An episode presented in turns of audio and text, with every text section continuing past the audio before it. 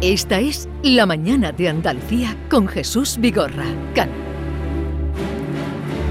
Andaluciencia con Manuel Lozano Leiva. Manuel Lozano Leiva, buenos días. Hola, ¿qué tal? Buenos días. Bien, ¿qué tal estás? Muy bien, muy bien. Te estaba Mucho riendo frío. ahí con las cosas. Sí. Pero hace un poquito menos, ¿no? Bueno, en el coche marcaba uno, un grado. ¿Ahora? Sí, bueno, yo vengo de fuera, ¿no? Pero Sí, sí, sí, sí. Un grado. Un grado. Bueno. Pues eh, vamos que hoy nos has planteado hablar de la cantidad de agua que existe en nuestro planeta. ¿Cuánta agua existe en nuestro planeta? Uy, el 70% de la superficie está cubierta de agua. Y entonces me gusta mucho hablar del agua porque es, yo creo que lo más fascinante que tiene este planeta, ¿no? Por lo pronto, fijaros que Bueno, ya le llamaron planeta azul, ¿no? Sí, pero el azul es más bien por la atmósfera y No por el las agua. nubes más que por el agua, ¿no? Mm. El agua es, transparente y en gran cantidad lo que hace es que torna los colores debido a la incidencia del sol, Sí. de, de las nubes, que haya o no haya, del subsuelo, que sea fangoso o no lo sea, en fin, que el color del mar varía mucho. Pero el azul es del cielo. Mm.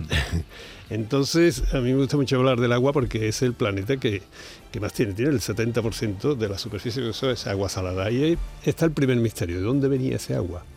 Porque, porque cuando se, se estaba formando el planeta era ardiente. Aquello estaba a una temperatura fenomenal. ¿Y cómo iba a surgir ese agua? Entonces, la teoría era que es extraterrestre. Que el agua viene de fuera, que fue una lluvia incesante de cometas que ya estaban más Sí. fríos y que eso fue lo que llenó los océanos. Eso se está poniendo en entredicho ahora. ¿eh? Ahora se están haciendo unos modelos en el que no, fueron las rocas que aunque estuvieran ardientes al enfriarse iban liberando el propio agua. O sea que el agua nuestra es nuestra, que no ha venido necesariamente de fuera. Pero esto es muy complicado de saber. ¿no?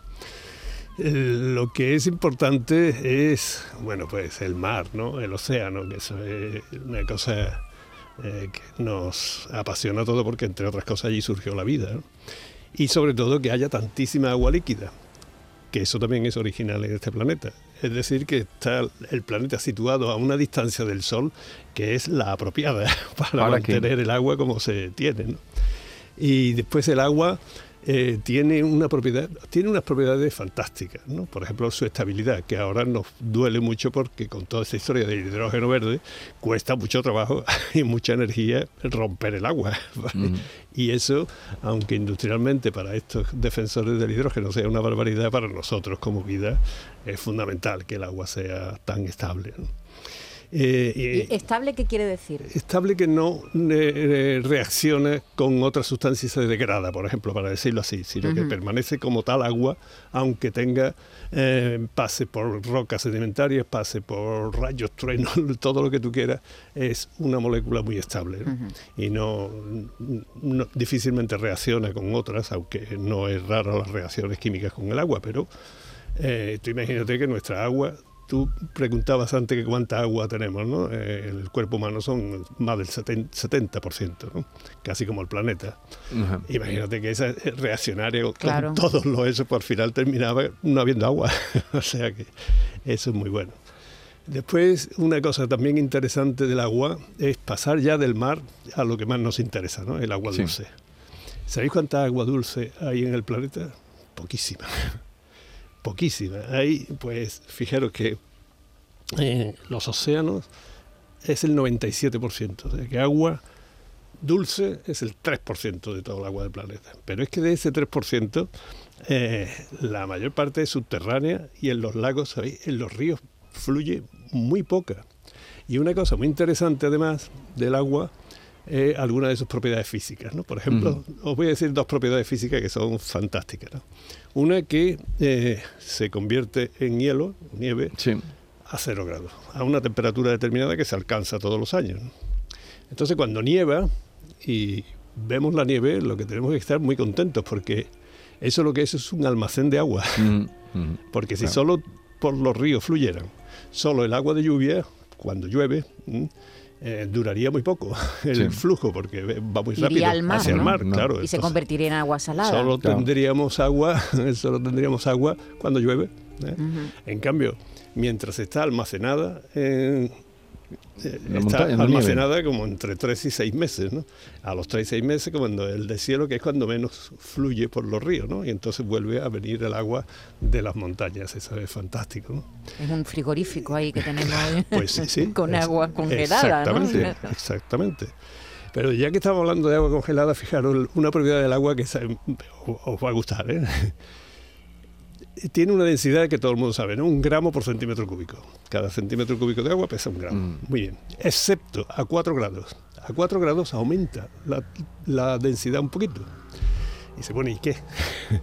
Pues fijaros, imaginaros en la cantidad de lagos que hay eh, que empieza a helar en invierno. Empieza a helar, a bajar la temperatura de, de la atmósfera, ¿no? del aire. Empieza a bajar la temperatura. Entonces, cuando llega a 4 grados, el agua superficial del lago se hunde porque pesa más. ¿eh? Más densa, se hunde. Y aflora la que está un poco más caliente. Cuando esa que ya ha aflorado se pone otra vez a 4 grados, cae, vuelve. Y así va girando. Y de tal manera que cuando ya está todo el agua del lago a 4 grados, entonces seguiría disminuyendo a 3, a 2, a 1, a 0. Pero ya llega la primavera, con lo cual no da tiempo. Ya. Conclusión, todos los peces y toda la vida que hay dentro sobrevive. Es Qué un misterio, todo es un misterio de que se si pueda... no fuera por ese pequeño aumento de, temper- de de densidad a 4 grados, Sí. entonces no existiría vida en los lagos. Eh, que exista vida en este planeta es, Eso, es un eh, milagro. A mí me parece, sí, sí. eh, me parece Casi una un- conjunción tal de propiedades. Hmm. Y no solo ya de nuestro planeta, ¿no? sino la, la vida en general. Si, tú sabes que si las constantes, sabéis lo que son las constantes del universo, ¿no? Son unas magnitudes que permanecen, la carga del electrón, la constante de estructura fina, lo que tú quieras.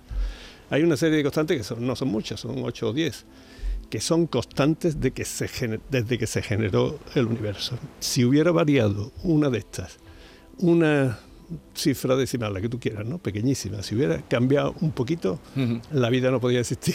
o sea que estamos, ese milagro que tú dices es mucho más de lo que te crees, O, ¿no? o mi- o misterio, porque... O misterio. Sí, misterio. ¿De dónde? Sí. eh, Lo que pasa es que también estamos viendo que eh, la probabilidad de que haya agua, agua ya hemos descubierto en un montón de sitios, ¿eh? Sí. Eh, eh, Fuera en el del cosmos, planeta, fuera sí. del planeta. Pero la probabilidad de que haya eh, vida en todo eso es enorme. O sea que cada vez estamos más convencidos de que vamos a descubrir vida muy pronto, que serán hongos y helechos, o serán monstruos, o serán... Pero si hay agua, Pero si tiene, hay tiene que haber vida. agua y hay unas ciertas condiciones físicas, eh, curiosamente va evolucionando todo hacia la vida. Es decir, que es una conjunción eh, milagrosa, como tú decías antes, pero que es casi inevitable, ¿no? Se encamina Manuel, allá. he leído algo que me, ha- me ha sorprendido, no tenía ni idea. Debemos, ah, no sé si será verdad o no, ¿eh? debemos a los océanos gran parte del oxígeno que respiramos. Las algas contenidas en los océanos proporcionan el 90%, ¿sí? Del oxígeno que respiramos. Sí, so- sobre todo, además, es que eh, esto lo bueno que hay es que absorbe el dióxido de carbono. Y al absorberlo, eh, pues eh, tú sabes que todo el mar y todo tiene burbujas, eh, te tiras y salen burbujas, hay aire allí. ¿no? Entonces hay un ciclo, de, el, el ciclo hidrológico, en que el agua majestuosamente se va evaporando, afortunadamente de manera muy lenta en todos los océanos. Eso es lo que va eh, limpiándolo de sales y de todo lo que contiene el mar, llega a las nubes, está ya bastante purificado, todo el oxígeno, o sea, ha absorbido CO2, ese se, apenas se va, pero enriquece en oxígeno también, y eso se convierte en gotitas, porque condensa y más frío allí en las nubes, se forman los pequeños cristales de hielo, y las gotas y esos microcristales de hielo llega un momento en que se cae, es la lluvia o la nieve. Entonces es un ciclo, pero una cosa que os quería resaltar es que el agua no está distribuida eh, bien. Entonces todavía hay, mm, me parece que son más de 1.500 millones de personas que no tienen acceso claro. al agua. Pero mm, a mí me gusta siempre mirar la botella, la parte llena, ¿no? Eso significa que, le- que hay acceso al agua por parte de 6.500 millones de personas, que lo hemos conseguido de, de esa manera. Y una cosa que os que- querría eh, que pensar ahí un momento es el papel que en vuestra vida desempeñan tres cosas muy sencillas que ni lo habéis pensado nunca. Lo que es la cisterna, el grifo y la ducha. Bueno, pues pensar Y yo eso lo he vivido, ¿eh? he vivido sobre todo en la India, en sitios donde no existe eso. Eso es una barbaridad tan grande, o sea, es una eh, eh, cualquiera de las tres cosas, ¿eh? que no haya que no haya cisterna, que no haya ducha. yo he visto a la gente usar las mangueras de la calle y del riego de las calles para, para bañarse, ¿no? en, la, ducharse. Y, y sobre todo las defecaciones al aire las defecaciones, eh, eso es una fuente de infecciones tremenda que todavía existe. Así que el agua en, un escenario de cambio climático vamos a tener muchos problemas, porque el agua que va a caer va a ser la misma siempre. Lo que ocurre es que va a cambiar de localización. Por lo tanto, vamos a tener que transportar de un sitio a otro y eso siempre exige energía. Bueno, Bill Gates, uno de sus proyectos más famosos es precisamente llevar retretes a, poblaciones que no tienen acceso, ¿no? Y ahí se está gastando un montón de dinero porque es eh, vital para el... me parece admirable, fíjate que yo con las cuestiones privadas y la ciencia y eso no, pero la Fundación Bill Gates, la verdad es que mm, lo hace muy bien porque sobre todo eh, imita o hace exactamente lo mismo mecanismos para la dotación de dinero a proyectos que lo que hace la investigación pública, con lo cual es seguro de mucha calidad. ¿Y, por qué cuestan tanto las desaladoras? Ah, por eso es que hay dos clases, pues entre otras cosas por lo que decía antes de la estabilidad del agua. porque aquí en Andalucía, por ejemplo, ahora se habla otra vez de, desaladoras, que tú has oído hablar mucho. Eh, cuando pues llueve se acabó de hablar de desaladoras. Solo están las que se hicieron en Almería. Sí, pero esas, que mm, eso se hace, hay dos formas, ¿no? Una por osmosis, que es la más normal, que es que hay una diferencia de, de composición entre una membrana y pasa eh, de manera natural de una a otra, pero de manera natural ese proceso es muy lento y a un lado se quedan todas las sales y todas las impurezas y en otro sale más limpia, ¿no? Pero eso es un proceso muy lento, con lo cual hay que bombearlo. Y muy, muy costoso. y eso energéticamente cuesta una fortuna y además no sale tan bien. ¿eh? Es mucho más barato el transporte. ¿Eh? Yo llevo desde pequeño el, el Trabase Tajo Segura, ¿no? que ahora también está eso. bueno, pues es mucho más barato el transporte de agua de un lugar donde hay abundante a un lugar donde está escaso por ahora que la desalinización. Pero ya ves cómo somos cuando se habla de transportar agua de un sitio a otro. eso ya es por otro asunto. Y además, eh, una cosa que, que, también os quería llamar la atención es lo siguiente. Fijaros, vosotros habéis escuchado que las guerras en el futuro no van a ser por el petróleo, sino que van a ser por el agua. Bueno, pues no, yo creo que no. ¿eh? Yo creo que no y que además hay, hay pruebas de esto. ¿no? Para mí la mejor prueba que hay es el río Jordán el río Jordán, que yo recuerde ahora, pasa por Siria, por Líbano, por Palestina, por Israel y por algún Jordania. por Jordania, obviamente, ¿no? Que se llevan todos a matar. ¿Sabéis cuál de ellos ha atacado al agua? Para los demás ninguno. Es decir, si hay si llegan a un acuerdo los cinco países que se están pegando tiros y se están matando, al acuerdo que, han llegado ¿eh? desde hace mucho tiempo y ninguno lo ha dejado de respetar es que el río Jordán no se toca, mm. porque eso puede ser malo para todos. Así que yo creo que las guerras del agua esa que, dicen no va a ser así. Manuel, este, esta botella de agua ¿eh? que tengo aquí delante y que me voy a beber ahora, ¿puede ser la misma agua que se bebió un dinosaurio hace millones de años? ¿La misma? Sí, sí, vamos a ver, eso yo, os lo conté una vez, ¿no? que el número de Avogadro es eh, lo que hay en un vasito de, agua, un vasito de vino, hay un cuatrillón de moléculas. Un cuatrillón, de moléculas. Cuatrillón, 10 a 24, o sea, cuatrillón, un 1 seguido de 24-0. Entonces, eh, esto, si se hay tiempo, la, palabra clave es tiempo. Si hay tiempo suficiente para que se homogeneice en, en la atmósfera, si es un gas, ¿no? Yo hablaba de la expiración de Cristo, ¿no? Si o de Calígula, o de, eh, Hipatia, ¿no? Cualquiera de estos, que hace dos mil años o por ahí.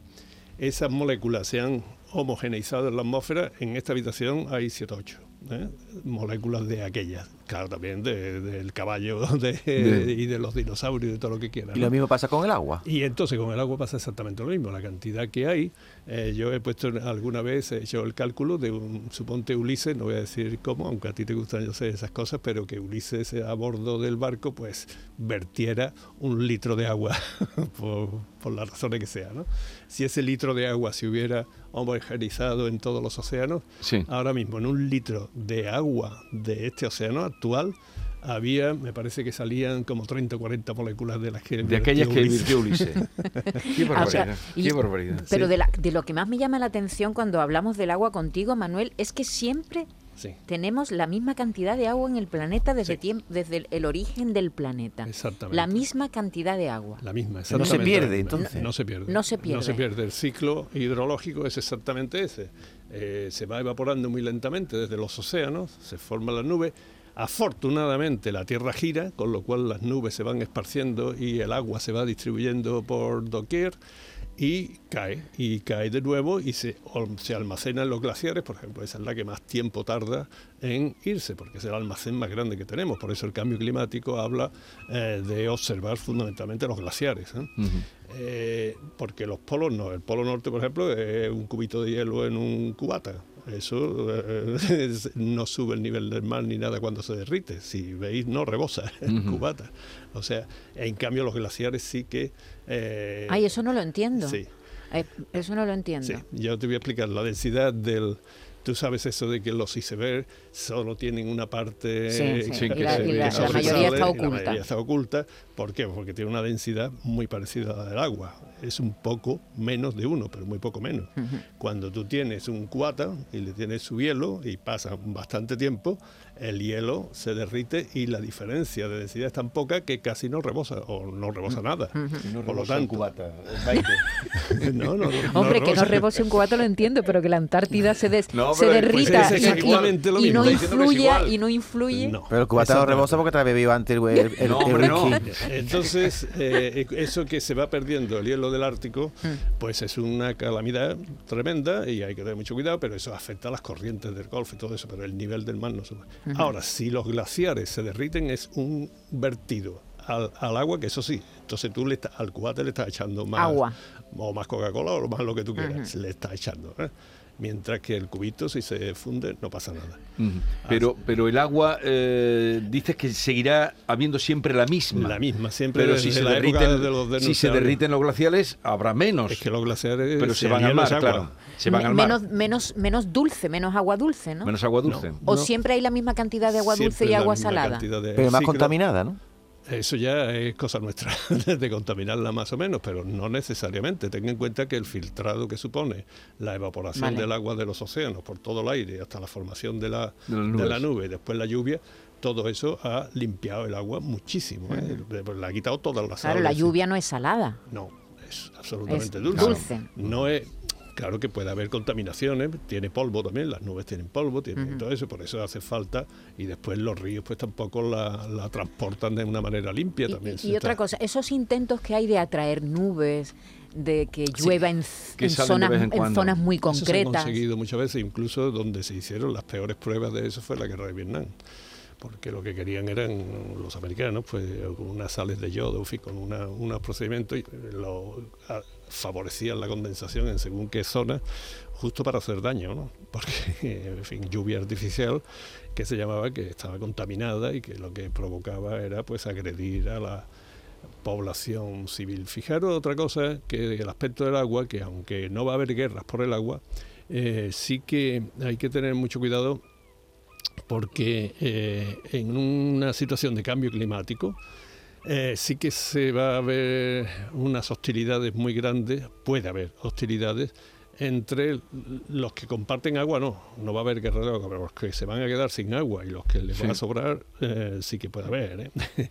Entonces hay que tener mucho cuidado, pero el agua siempre, como tú decías, es la misma desde que el planeta se consolidó, desde que los océanos se llenaron, hasta ahora el ciclo permanece porque la que va a los glaciares se vuelve al mar muy lentamente, pero la de los ríos rápidos, las subterráneas, que son muchísimo más, ¿eh? también van fluyendo hacia el mar y así el ciclo se va cerrando.